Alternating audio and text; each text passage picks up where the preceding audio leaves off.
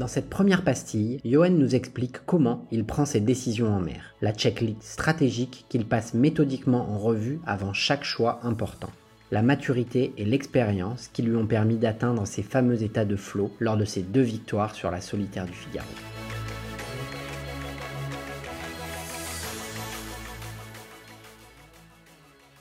Eh ben, Johan, euh, merci. Enfin un épisode en live, puisque pour la petite anecdote, on avait euh, enregistré un épisode euh, pendant le confinement qui a complètement foiré au niveau de la bande. Donc en fait, c'est un réenregistrement. Mais du coup, c'est cool, on le fait, euh, on le fait en live. Donc, euh, merci d'être euh, avec nous dans la tête d'un leader. Merci à toi.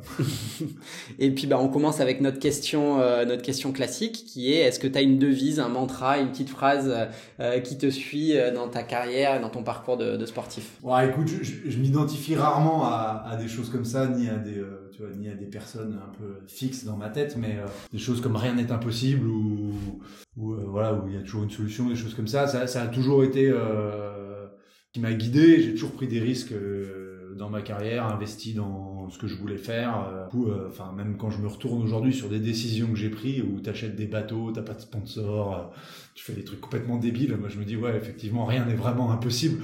Mais par contre, il faut sacrément se, se bouger et prendre un paquet de risques pour, pour y arriver.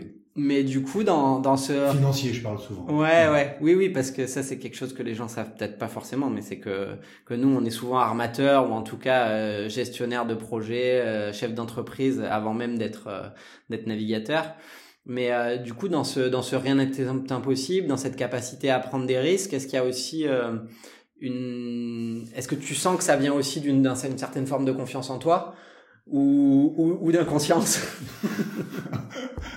Alors, j'espère le mélange des deux, sinon c'est que de l'inconscience, hein, franchement.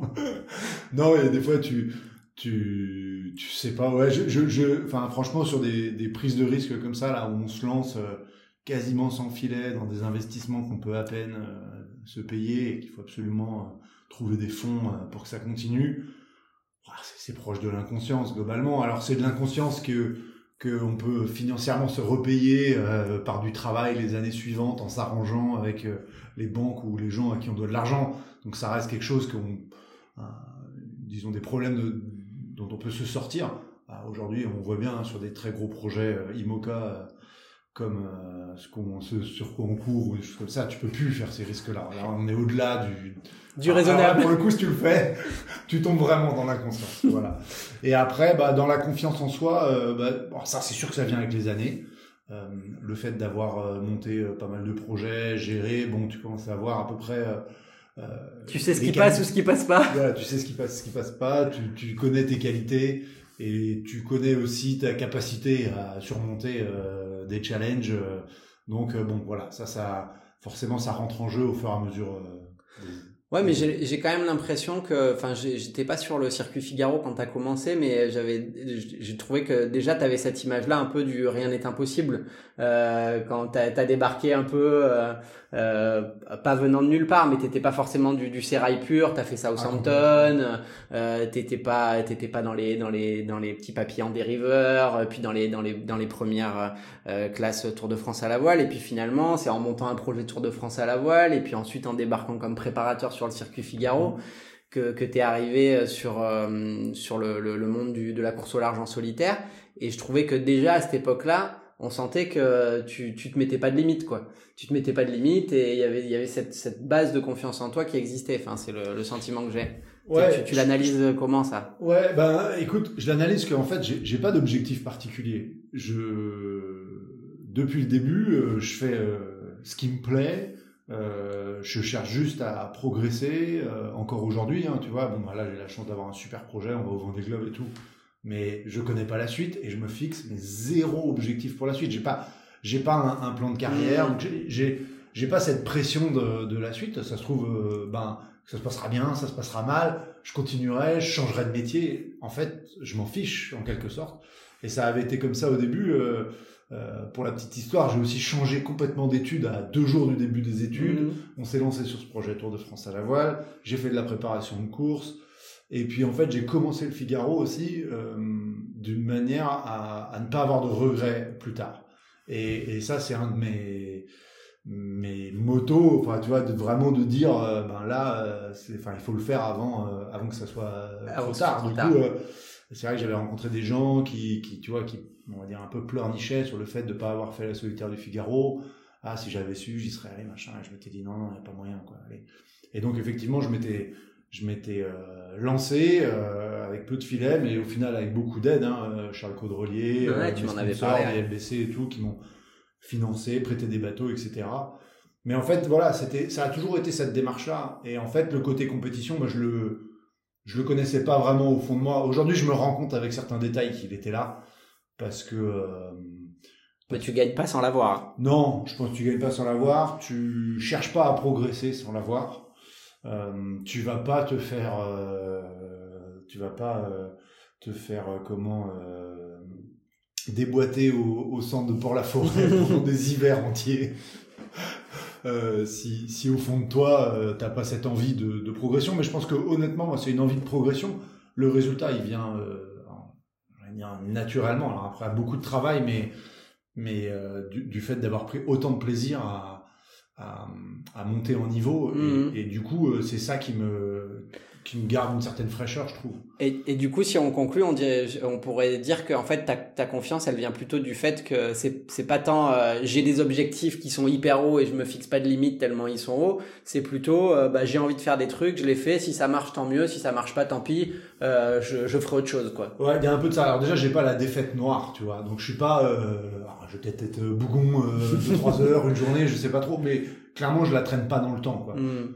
Je, ça reste un jeu, ça reste un sport, même si on a des enjeux euh, personnels, de carrière, financiers qui sont liés à ça, et c'est pas euh, péjoratif que de dire ça. Je on sauve pas. On sauve pas des vies, c'est sûr. Hein ouais, voilà exactement. Donc euh, notre échec, il est que personnel, il est que sportif, et je pense qu'il faut que ça reste comme ça, parce que sinon ça te bouffe. Moi, je connais quelques-uns de nos nos collègues marins qui peuvent ruminer des défaites pendant des mois et, et, qui en le font subir à leur entourage. Et c'est dur et, et, je souhaite pas faire ça parce que je trouve que déjà on fait subir beaucoup à notre entourage. Donc, euh, écoute, voilà, c'est c'est c'est surtout euh, c'est surtout ça. Et j'ai oublié ta question. Non, non, mais il n'y a pas de question. c'était c'était c'était un peu une, en, forme de conclusion de, de dire que la confiance, elle te venait plutôt du, du, du de se dire que on faisait des choses et puis euh, peu importe le résultat, on les fait pour on les fait pour progresser, pour avancer, pour apprendre et pas pas pour euh, pour euh, pour pour emmener des, ah des, des, médailles dans la dans la tombe tu, quoi. Tu parlais des objectifs ouais pour emmener les médailles dans la tombe c'est clair.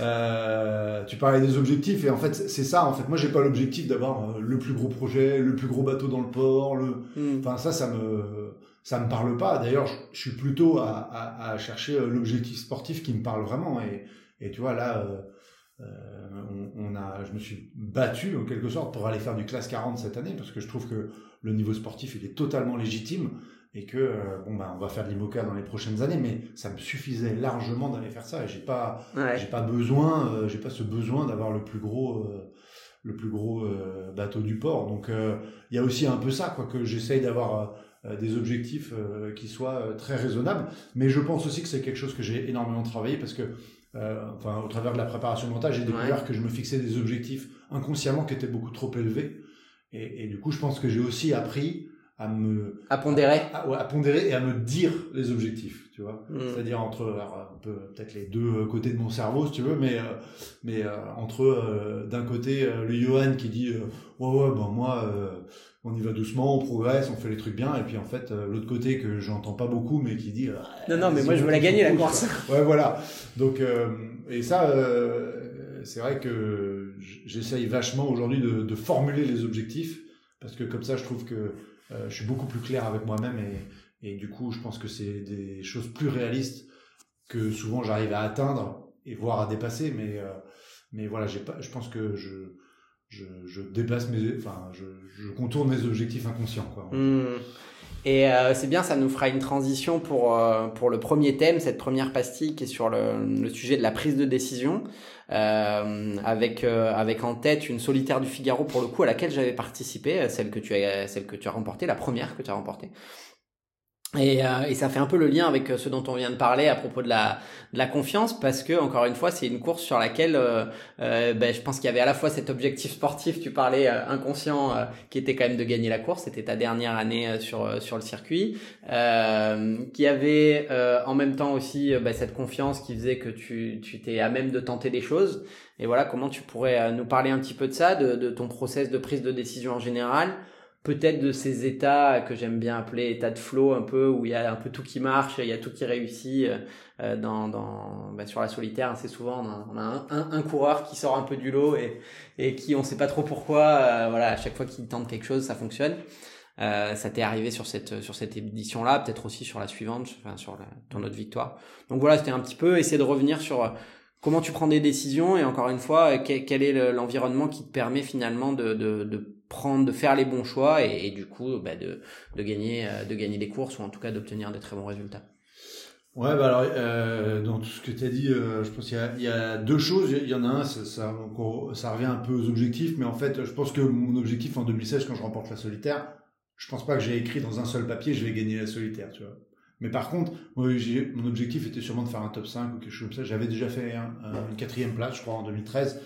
Et, et voilà. Mais par contre, dans ma démarche, c'était complètement différent. C'est-à-dire que une fois que j'atteignais par exemple le, top 10, ben, j'arrêtais de prendre des risques euh, inconsidérés euh, pour euh, pour gagner des places. Et souvent dans notre sport, bah, qui est assez compliqué, où on cherche à faire moins d'erreurs que les autres, on en fait tous, mais on fait moins d'erreurs que les autres. Et eh ben, les gens se, on se tire des balles dans le pied en quelque sorte. Donc en fait, une fois que tu es rentré top 10, top 5 dans un classement comme ça, je vais pas dire il n'y a plus qu'à attendre que ça décante, mais déjà si tu mets une part de sérieux et que tu restes euh, focus en train de prise de risque, bah ça va écrémer un petit peu autour et du coup tu te retrouves un peu au-dessus de la pile. Et euh, c'était souvent ça qui s'était mhm. passé. Euh, et sur cette solitaire là, ouais, je me souviens de deux trois fois où en fait aussi dans les analyses des, des événements, j'avais fait beaucoup de progrès.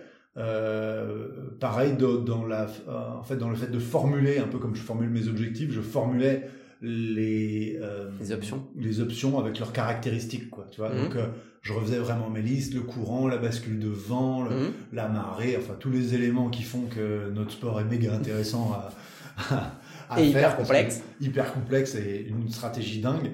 Et, euh, et du coup, là où un peu jeune, euh, j'avais le défaut de m'emballer sur un critère, dire euh, ça va tourner à gauche, allez boum, je vais à gauche.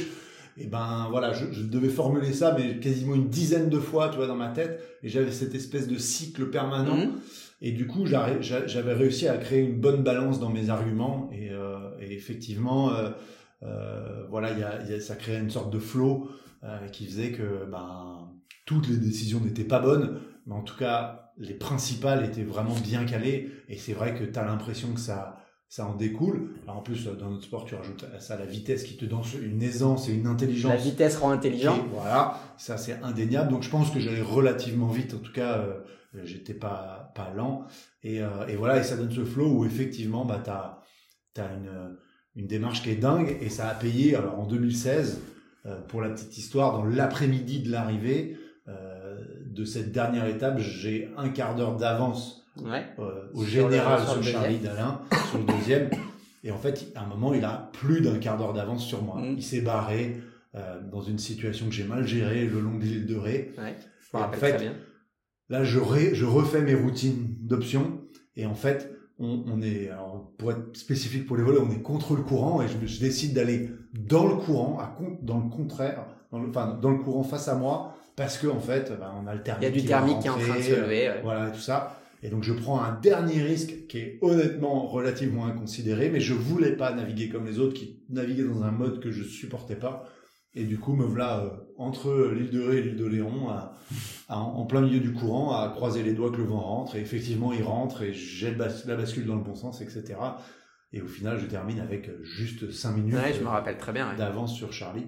Et, euh, et ça fait partie de ces moments où effectivement j'ai trouvé, j'avais bien empilé les éléments dans le bon sens, mais du coup c'est un travail éminemment mental où en fait il faut bien connaître tous les éléments de notre sport pour euh, les classer dans le bon ordre, les prioriser et puis euh, et puis en faire notre petite équation, euh, comme j'aime bien dire. Ouais, c'est bah, quelque chose dont on parle beaucoup. Euh, on parle beaucoup chez Marseille dans nos formations, hein, que le, cette checklist en permanente qu'ont les qu'ont les navigateurs dans leur tête avec tous ces critères de décision et ce qui permet aussi de prendre les bonnes décisions, c'est de savoir euh, euh bah, lesquels il faut mettre euh, en haut de la pile. Hein. les, les les les gens très forts, je trouve que c'est des gens qui ont cette capacité-là à rendre simple des situations complexes. Euh, je pense à Armel par exemple avec qui j'ai pas mal navigué, qui a cette capacité-là, voilà, avec euh, beaucoup de travail, beaucoup d'analyse, finalement à simplifier une situation qui est, qui est toujours ultra complexe, hein, parce que c'est une situation de course au large, c'est toujours ultra complexe, euh, et du coup à prendre une décision euh, à la fois rapide et, et pertinente. Et mais ça, ça me ça me ramène quand même à cette euh, à cette question encore une fois euh, de de, de la confiance sur ton ton tes, tes modèles de prise de décision. C'est c'est une confiance qui finalement est née par le par le travail par la méthode de de ce que je comprends. Ouais je je pense qu'il y a deux choses qui que tu t'enlèveras jamais à la capacité d'avoir euh, ces décisions c'est les années d'expérience. Parce mmh. qu'en fait ces situations là pour les mettre dans le bon ordre et leur donner un poids tu feras pas ça dans une salle de cours, ouais. tu liras pas ça dans un bouquin, etc. Donc je pense que ça c'est indéniable, il faut en bouffer des années. Hein. Je sais pas combien d'années t'en as fait de solitaire, ouais, euh, préparé que moi. 6, 6, je crois, 5, 6, ouais, voilà. pas, tant ça. Et, euh, et non, mais du coup tu vois de quoi je parle et c'est c'est ça et, et d'ailleurs tu vois c'est par exemple une de mes craintes de la suite c'est là ça fait 2-3 ans que je fais pas grand chose eh ben c'est d'avoir décroché de ces prises de décision qui mmh. peuvent être très rapides de temps en temps parce que sur un élément, tu peux être amené à complètement changer ta perspective mmh. et, ta décision finale. Mais euh, voilà, c'est quelque chose qu'il faut euh, entretenir. Euh, et, c'est une de mes craintes pour la suite. Et, je le bosse assidûment autant que je peux, en tout cas, pour essayer de récupérer ce flot de décisions, effectivement, dont on a tous besoin et, et qui est pas simple. Euh, voilà, donc euh, il peut y avoir la crainte de le perdre et, on connaît, hein, je pense, dans tous les grands noms de la voile, tout le monde a eu des phases très bonnes et puis des phases moins bonnes. Tu parlais d'Armel, Armel a eu des mauvaises années aussi où les décisions ne s'enchaînaient pas correctement. Par contre, souvent il rebondissait vite et l'année suivante il était il gagnait. Donc c'est plutôt un très bon exemple.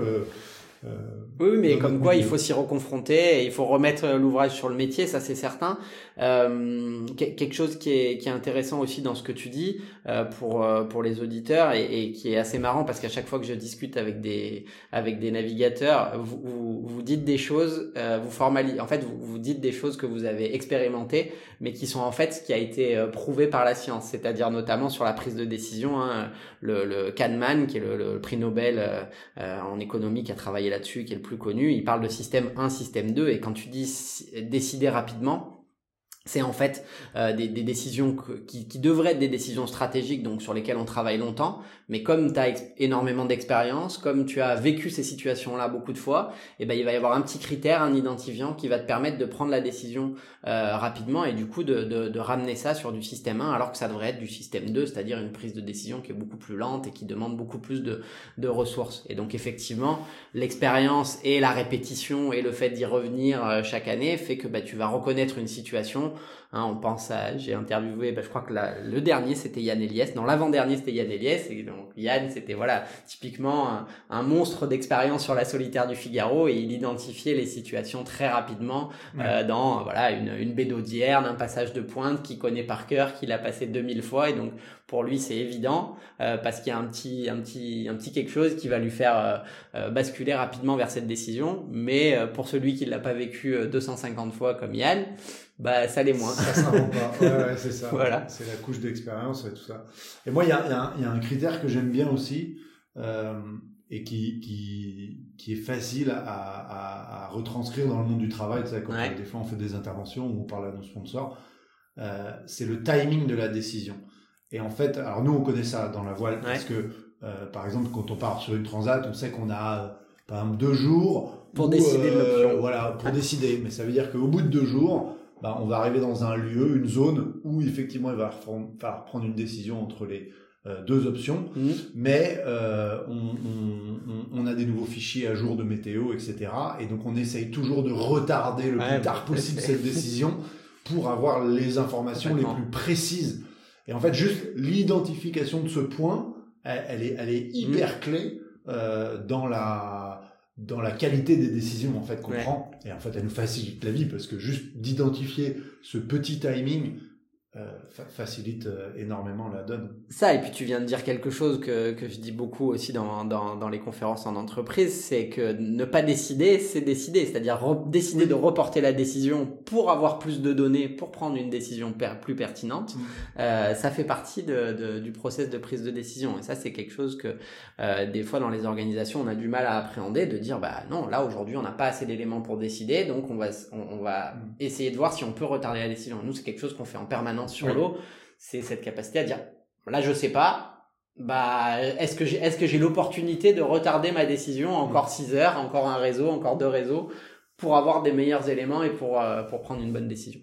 Donc ça, effectivement, c'est super intéressant. Ça nous amène aussi sur le, sujet de, de, la prise de risque et qui va nous amener sur la, le deuxième sujet qui est la seconde pastille euh, sur le sujet de la, gestion de crise.